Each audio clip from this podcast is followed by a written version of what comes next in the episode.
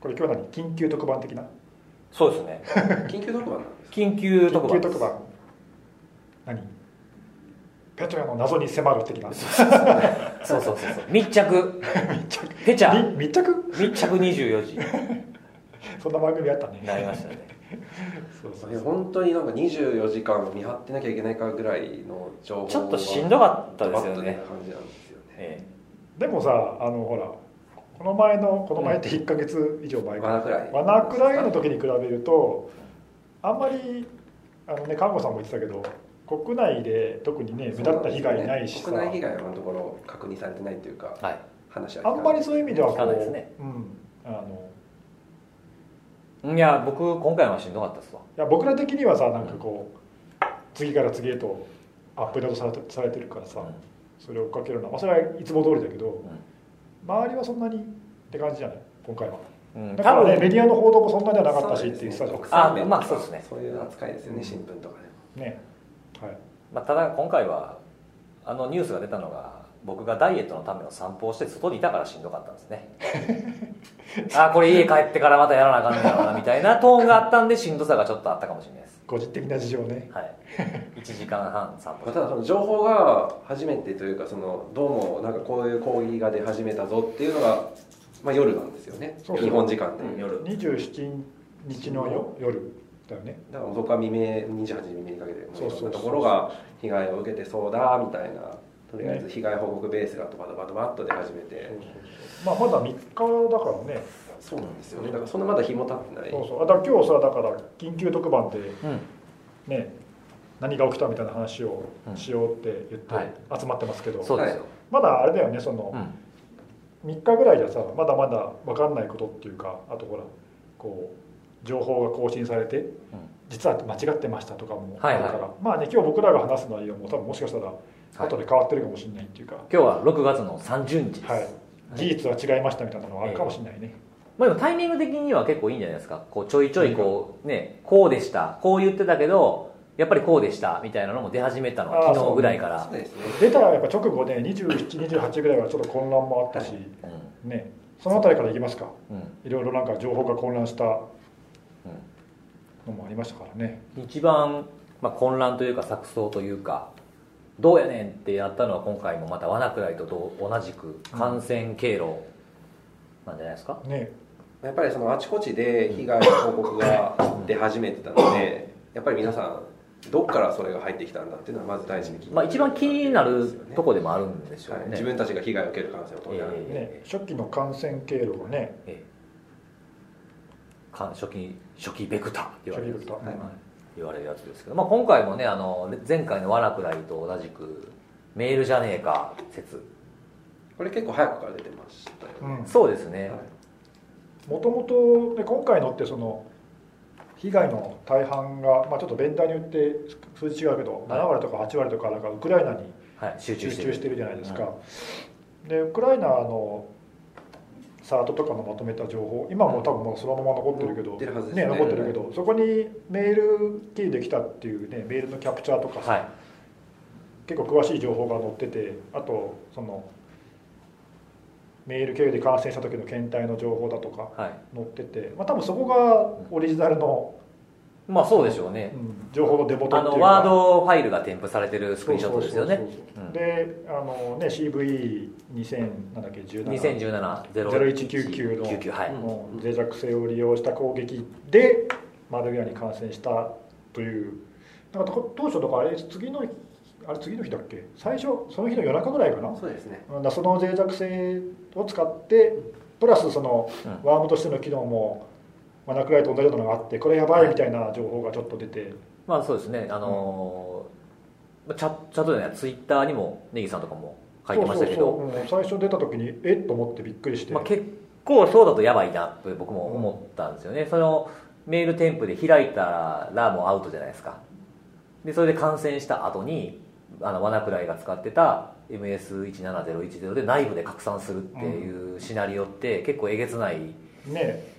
やばいなと思っ下手したたらメールんですよね。感染からそのまま横転換までが一気通貫で、ね、そうそうそう。いっちゃうっていう割と凶悪なシナリオだなと思ってたんだけど、まあ、どうもねここに1日2日のはい。あれ見ると、結果的にメールはどうもまだそれ確認できてないっていうかそうですね。そうですね。時だよね。そのあのウクライナのサートでしたっけ？そう。が出してるのはどうも今回のペチャが入ってくるものとは別のものじゃないかっていううん。説が濃厚かな。なんかもともとの説明ではその別のマルウェアと今回のペトやペト今ペチャって言ったけどさ名前もそうだね、あそうだあのややこ今回いろいろややこしいけど。そうですね、そこも整理した方がいいですか？ね。ねえここ今は何？ペトヤペペトヤペトヤでいきますか。ペトヤ。はい。ペトヤで。ペトヤで、はい。じゃあ統一で。ペトヤ、はい。そのペトヤとその別のマルウェアとあのペイロードが2つで攻撃経路は1個。うん。かのような説明になってたうんうん。んだけど、どうも実は全然別々の感染があたかも1個で来たかのように、うん。まあ、見えちゃった。見えてしまった、うん。じゃないかな。で一つのターゲットに対して一つの攻撃だったんじゃなくて二つの攻撃が同時に起きてたんじゃないかって、うん、どうも2つの攻撃経路で別々なマルウェアの感染があったのがたまたま1個に見えたんじゃないかなっていう1感個はペトヤでもう1個は別のやつと、うん。はいじゃないかっていう感じに見えるね今のところね、今のところそのメールによる攻撃だよっていうところも確定づけるような情報っていうのがうん、今のところないよね。だからもともと各ベンダー結構メールか構もってねね。言ってたところたくさん5個6個あったけど大体みんなどこも修正しててそうなんですよね、うん。その後そうい間った違ってましたとかね、うん。メールは未確認でしたとか、まあ、まだまだ調査中ですとかさそういう感じにトーンに変わってきてるからこれはどうもマナクラの時もねそういう感じだったけどおそらく違うんじゃないかなっていう感じまあ、でも断定的に言ってるのが多すぎたかなっていう感じはしますけど、あのぶ一番初めその0199かもよっていうのってどこで最初知りました？最初？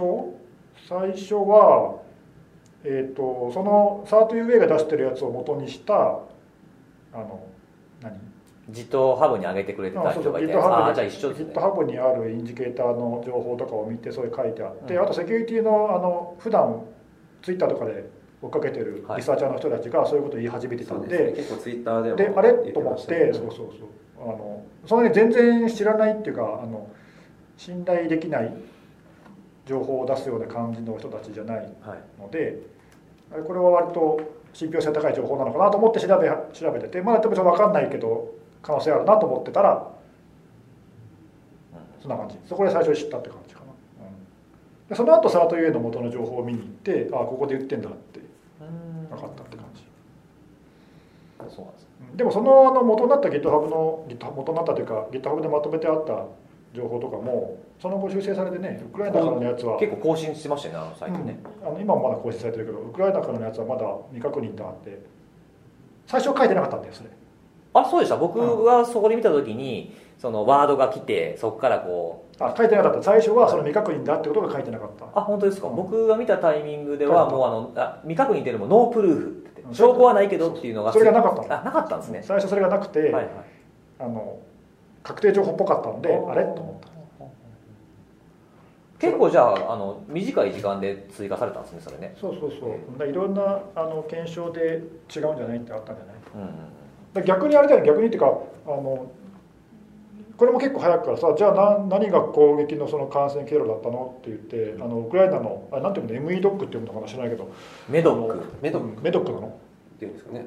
あの会計ソフト系のはいやつ、えあれのアップデートが使われたっていうのはあれも割と早くからうん出てて、出てましたね。ね。はい。でも当の会社は否定してるんだよねなんかね最近出したプレスあのあそこじゃないかって言われた当初はもうすぐにごめんなさいリリースみたいなのを出してて今はそれはもう消えてる。簡単な一文に。に二行ぐらいのなんか。二行ぐらいの内容だったんですけどそれをその後取り下げたばかりですが、まあ、あのね。ウェブページ上からは取り消されてしまって、ね。でその後フェイスブックとかで更新してて。つどつどね。細かい情報は出されていたんですけど、で昨日今日か昨日かウェブサイトにもなんか同じ公式のやつが出てたけどそれもやっぱりままだ否定してるっていうかねね。調査中みたいな感じで。結構マイクロソフトがそのもあそうなんだよね。うこういうコマンドで、近いようなうん内容で、そのあれ影響大きいよね、は。い。マイクロソフトが出しちゃうと確認しましたって出したからね、そういうのもあったのかもしれないですそうだよね。だってアップデートねメドメメドック。メドックメドックのアップデートプログラムからで叩かれましたはいみたいなのがちゃんと書いてあったからね、まあそまあ、れでもでもまあ否定しててもでも割と信憑性高そうな気はするんですよね、あの感染してる偏りとかを見てると。どうもね。うん。じゃなきゃウクライナがあんなにね偏るとはそうですね。で今回のほらあのペチャってペチャペトヤ。ペトヤ。ペトヤって感染した後ワナクライと違うのはグローバルアドレス要は外向けに攻撃しないじゃないですか。あそうそう。そうだから基本中ででしか広まらないはずなんで外からもらいましたっていうわけではないんじゃないかなと思うんですよね。そのネットワーク感染でいうとね。そうだそこでさ前もあのちょっと話し話したけどはい。な謎？まだ謎かなっていうかそのじゃあなんで他の国でも結構感染してるのっていうのがまだよくわかんないよね。あれ本当にそのウクライナなりロシアなりのメドックのアップデート経由で感染したやつから横展開したのかな。うん。いやメドメドックでそもそもウクライナでしか使われてないわけじゃない。うんまあ、まあそうなんだけどでもウクライナの税の支払いとかでなんか使わ、えーこうし指定されたやつが2つうん。ソフトのうちの1つだから、うんウクライナでいっぱい使われてると。でも他でも使われてんの？使われてうんまあでもあれじゃないですか。いつものパターンのなんかつながっちゃってました系なんじゃないですか？どういうこと？つながってる VPN とかで。あーあだからそれはその拠最,、うん、だから最初ウクライナとかで感染してそれが広まったってことだよね。はい、ローカルアドレスを通じてですね、まあ、VPN ですけど。はい。だからそれはあるかなと思ってて、うん。ウクライナで感染してそれがあの企業内のネットワークとか VPN とかを経由して他にっていうのは、まあ、それでリージョンが変わるっていう、だから直接他の国の企業が全然そのメドックとかの関係なく感染したっていうケースははい。ないのかあるのかがまだちょっと分かんないあそれは分かんないですね、うんまあそのメドック以外の、まあ、メドックもちょっとこう水飲み場っぽいやり方じゃないですか。分かんないなと思って、それが他にももしかしたらあったかどうか分かんないですね、ちょっとそこのそこはまだ今の段階ではよく分かんないよね、うん。なんかメメールはとにかく今のところまだ確認されてないっていうのはそうですね。ねはい。あるけど他にあったのかないのかっていうのはよく分かんない。でもそその初期感染経路ってさ今はそのほらあの 国内に被害ないのも多分そこその辺が関係してると思うんだけどでもその方法によっては被害がこれから出てくる可能性もないわけじゃないから、結構その被害を受けている組織の実名も今回うん、いろんなところが出てるんですけど、見た限りだとその運輸とかそのうん海運とか,、海運とかね。うん。はいそういう方面のあの業種が被害を受けているっていう報告が、まあ、もちろん目立つっていうのもあると思うんですけどあの結構多くて、そうね。まあ、もしかしたらそういう何らかのつながりネットワーク上のつながりがあるなりして広がっている可能性はあるかもしれないですね。確かにねまあ、それぐらいしか考えられないと思うんうん、ですけどね、ちょっと分かんないよね、うん。だけど本当にウクライナ、まあ、本当に近辺の国だけではなくてもうそれこそオーストラリアのうん結構ね世界中にいろんなところでうんアジアとかねねヨーロッパとかたくさん報告があるので。感染例があるからどどっから入った？それみたいな、うん。だってほら日本でもさワナクライがあのちょっと遅れてはい感染事例があるとかっていうのが実際あるわけなんで、はい、うん。日本今回大丈夫だよねとは、言い切れないですね。うんまだ分かんないかなと思ってさ。で一旦中に入っちゃったら今回でや厄介じゃないですか。さっき言ってたけどその横に展開する方法がいろいろそワームとしての感染機能？結構強力強力だよね。うワナクライよりも全然洗練されてやってますよね、うん。あれがねそのワナクライはねエターナルブルーっていうシャドーブローカーズがリークした SMB の脆弱性をついて感染するっていうのがまあ主だったけど、うん。今回のやつそれ以外にもいろいろあります。あるじゃない？はい。それがね結構ちょっといやらしい感じがするっていうかさ。感染の広がり方。うん。そうそうまあ、ユーザーこのコンピューターからユーザーとパスワードの情報を結び出してそれを使って広がろうとするっていう機能がついてますからね。そうそうそう。だからそれでかパッチが当たってようが当たってまいがさ感染する横展開にね感染する可能性あるわけで確かあれですよね。その感染していく過程。感染を広げるその過程の頭でそっちするみたいですね。頭ですね、うん。脆弱性を利用先にするんじゃなくて。ああ先にねそうそうそう。そうそう優先度ってことね、うん。順番ね、うん。順番。そうそう。そうなんだよね。だって実際今回あのちょっとブログ消えちゃったけどあの被害に遭った人の事例でさ、MS010 のあ17010の、はい。うんパッチ当たってたけど感染が広がったケースがあったっていう報告見たしちょっといやらしいよね。うん。あの機能は。協力。そうですね。それもともとのペトヤのあのランサムウェアにはなかった機能じゃない、うん。今回から新しくつついた、いた。うん。あれやっぱ罠くらいにこう触発されたのかね。かな、ね。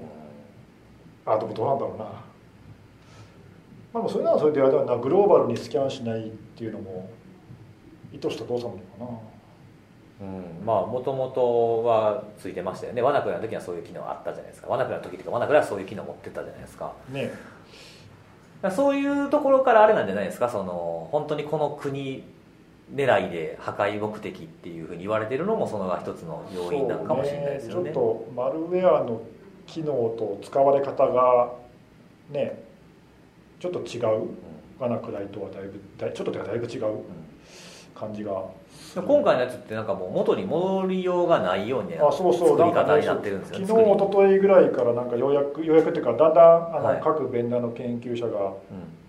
中身を詳しく調べ始めてでそれによると、まあ、ちょっと僕も自分でそこを調べたわけじゃないんでそのベンダーのねあの人たちが報告してるやつを見るとその MFT 今回のやつってもともとのペトヤの機能の,、うんはい。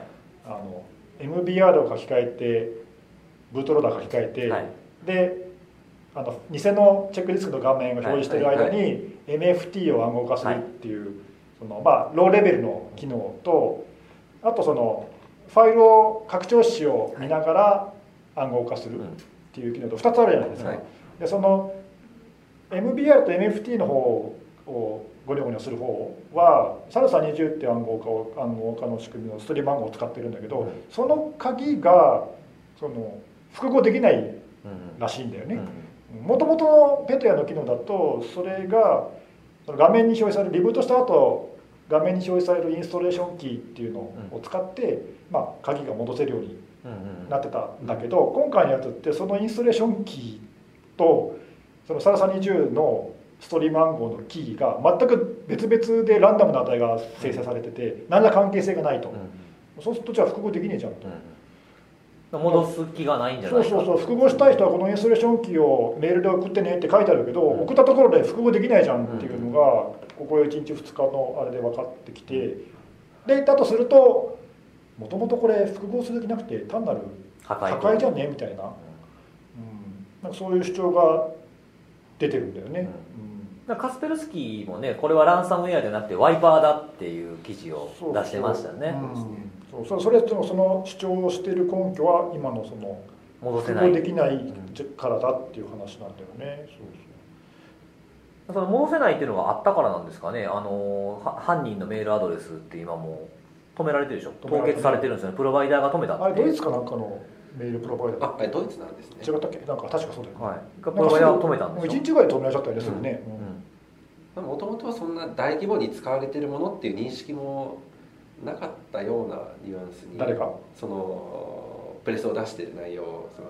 プロバイダーっていうかメールの管理を行っている会社の内容を見るとなるほどね。そんなに多数使われてるっていうことを認識せずにももう業務としてブロックしましたブロックしましたっていうはいまあ、不正利用してるアカウントをブロックしましたみたいなね、はい。うんまああの動きとしては事業者の動きとしては正しいんだけどそれによって被害者が連絡する手段がなくなっちゃったんだよね、はい。まあでもねそういう情報が多分広まったせいもあるけど最初の2日ぐらいずっと支払いが増えたけど、うん。もう今ほぼ止まってる。途中で止まりましたね、うん。3 5 6件ぐらいでこ今いやいや40今増えました？45今45、6なんだけどそこで大体止まってるんうでそうなんじゃあ結構あれからも増えてるんです止ま止まってるから、まあ、そんなにはね多分支払いは出ないんだけど、まあ、でも今攻撃者と連絡多分取る手段ないし、ないまあ、でもそもそもそのさっきの話だと仮に連絡取れても複合的にじゃあ問題がある,、できあるんで。今確認してみたらあの46件になってましたから、はい。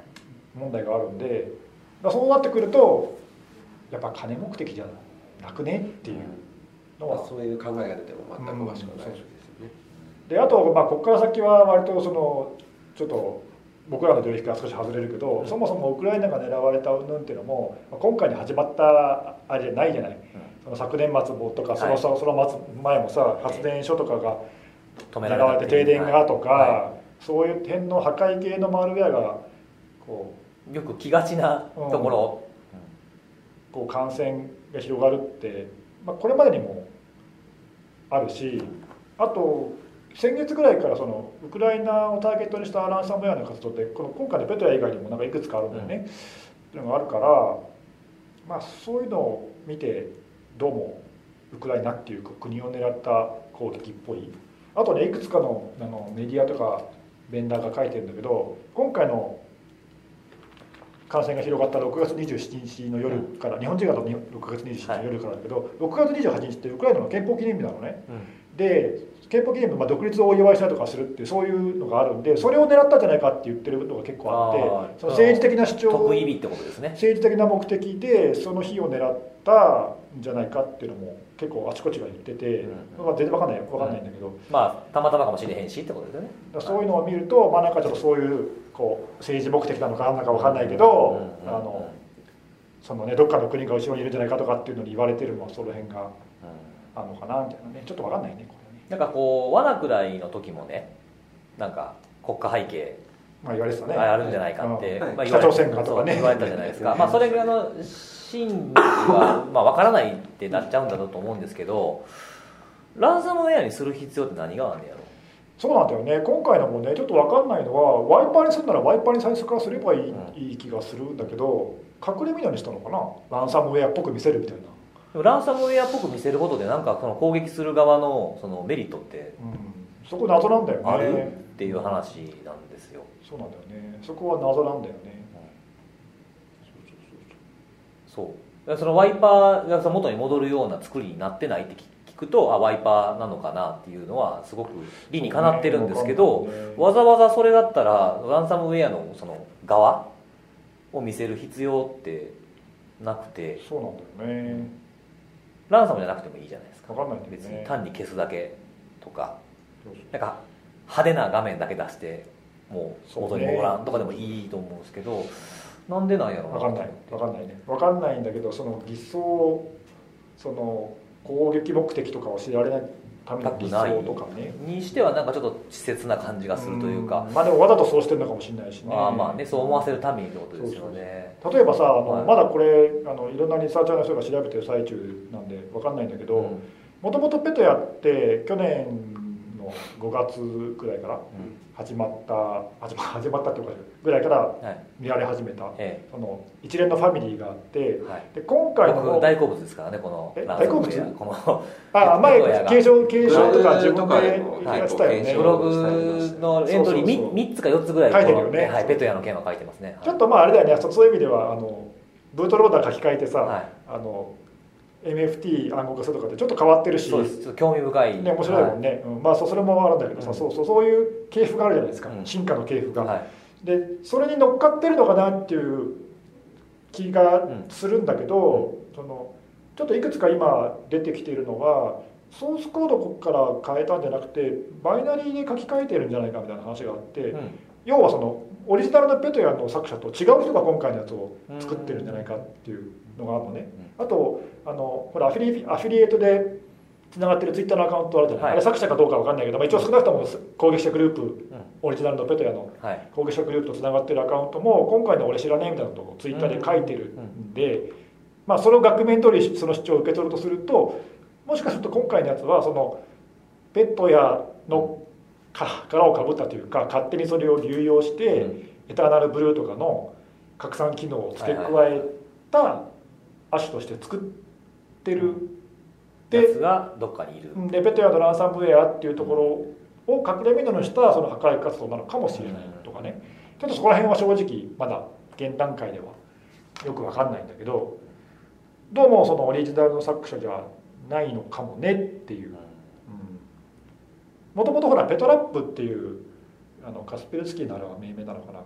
アッシュ。はい。あれもそのソースコードじゃななくてなんかバイナリーでパッチャしたアッシュっぽいじゃない？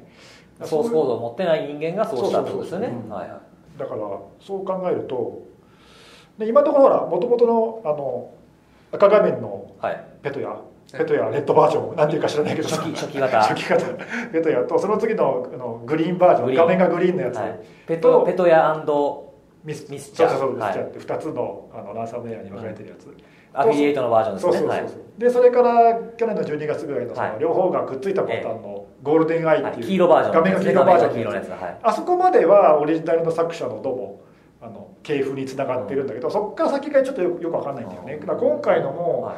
似てるんだけど違うところが結構まあ今までのその僕がね感染のテストをしてきたやつは大好きなやつ。そう感染すると まず骸骨の画面が出てくる。ドクロ画面がねそうそう、はい。ドクロ画面が出てくる。でチカチカするんですよね。それが赤緑黄色だったんですけど今回その骸骨画面がないんですよね。いきなり文章出てくるんですよね。ね。で文章もさこれまでのやつはペトヤに感染したとか、うん。ゴールデンアイに感染したって作者がつくつけた名前が表示されてる名名乗ってるんだけど今回のにはそれがないとか、ないですね。うん、そういう違いがある。とあとさっき言ったそのササに字を使う暗号化の仕組みとかあのセクターのレイアウトとかはほぼゴールデンアイとなんか同じなんだけど、そこのさっきの暗号化の仕組みがちょっとおかしいとか、あとそのなんだっけファイル暗号化の方のうん仕組みも1個前のやつは AES256 え256ビットかな？今回128ビットでしょ？ね。1個前っていうのはゴールデンアイ。はいとかその前はまた違ったんだよね。全然違うアルゴリズム。そこら辺はだいぶ変わってるんだよね。だからまあ、うん、そこら辺のね系譜につながるあれなのか、うん。全然違う攻撃者なのかちょっとまだそこら辺が分かんないね、なんか一つこう、まあ、ただ2つのサンプルしかないんですけどそのこの間、まあ、ニュースによくなった方の罠くらいあるじゃないですか。5月の罠くらい。うん。ありますよね。の最初、はい。それとその今回のこのペトヤ。ペトラと、まあ、ペトヤの系譜かどうかわからないですけどね、それのなんかちょっと共通2つしかないからその2つの共通点で、まあ、たかが知れてる推測の要素にもならないんですけど、あの両方ともあの支払いをすることに関するアクションユーザーが起こすアクションのところに手間がかけられてないなと思いました。ああそうそうだからそこがしょぼいじゃない、うん。しょぼいしょぼいって。しょぼいってざっくり言いましたけども、うん。あのワームとかはすごい手がそうなんだよ飛んねでるんですけどその今までのその、えー、と特にペトヤのシリーズって一回そのトアを使ってヒドゥンサービスにアクセスしてそこでは結構しっかりしたって言ったら語弊あるんですけどサポート？うん。あとは対応言語？っていうウェブサーバーをちゃんと用意してやってるんですけど、ね、今回メールでしょ。にちゃんとそのねあのオニオンのそサポートサポートサイトっていうか、うん。が表示されるうん。仕組みになってたのが今回ないもんね、うそう。メールだけなんですよ、うん。で罠くらいもそうでしょ。でそんなのすぐ止められちゃうじゃんみたいなね、そう。うん。だからそれ手間を残したくないのかな。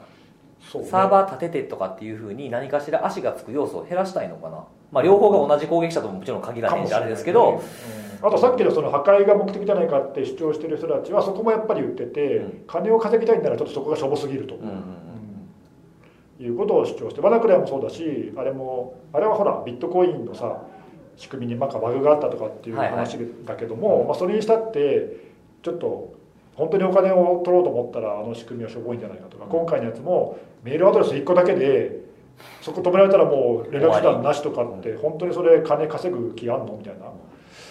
ちょっとそこは確かにね言われてみるとなんか腑に落ちないところがあるよね、うん、だそれがあの単に破壊が目的だとしたらまあ整合性は取れてる気はするけど、まあそうですね、うん、どうなのかね。うん。分かんない。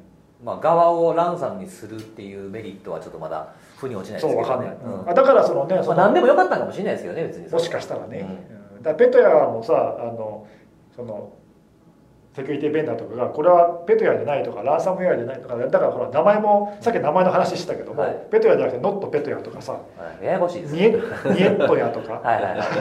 ニエットってロシア語のね脳の脳のああそうなんですね、脳のことをニエットって言うんだけどさニエットヤとかピーピーニエットヤとかさ、えペッだかとペトナとか。ー、ペトンな？ペトヤじゃなくてペトナとかさ。なんかペトヤじゃないよ。そうそうそうペトヤじゃないペトなな。みたいな。をつけとかさ。調べてつけてるっていうところはありますね。あとエあと何そのエターナル使ってるからエターナルエターナルペトヤペトヤとかペトヤブルーとか呼んでる人がいたりとかいろんなエクスペトやペトああスペトヤありましたね。はいはいはいなんかいっぱいあって。あれはだからほらそれこそれまでのペトヤはあの作者が名前つけてたからブレがまあブレがなかったけど、今回のはそれがないからさみんな好き放題つけてて。これ何の話してんの何とか分かんない分そう何言ってんのみたいな。統一してくれりゃいいのにね本当に。まあでもややってる動きからするともう別に今回のペトヤでいいんじゃないですか？そうね。今回のまあだからペトや新種とか今回のペトやみたいなね。セキュリティのあれみたいな感じえ？でペトヤ今回のペトヤ今みたいな。回のペトやうんそう。そうそう。いう感じだよね。まあちょっとややこしいよね、そうですね。まあでもまだまだちょっとね、はい。なんであれなんですかね。すぐメールできたってみんな言いたくなるんですかねいやもちろん可能性としてねその言いたくなるわけじゃないでしょ。いやえメールで来た来た早く言いたいみたいな感じじゃないですか。そうね。まあいやそのもちろん可能最初の方ってさこういろいろ可能性が考えられるし、ええ。今回の場合はやっぱりそのややこしいことにあので US あ US じゃないあのウクライナのサートが出したからっていう結構信憑性が高そうっていうのがあるじゃないですか、ね。うん。なんであのやし脆弱性使ってるってなったら結構やばいやんっていう動きがあやばいやんと思うから、まあ、備えてくださいねっていうふうに可能性として注意喚起するのは僕は全然問題ないと思うんです。それが仮に誤報だとしても。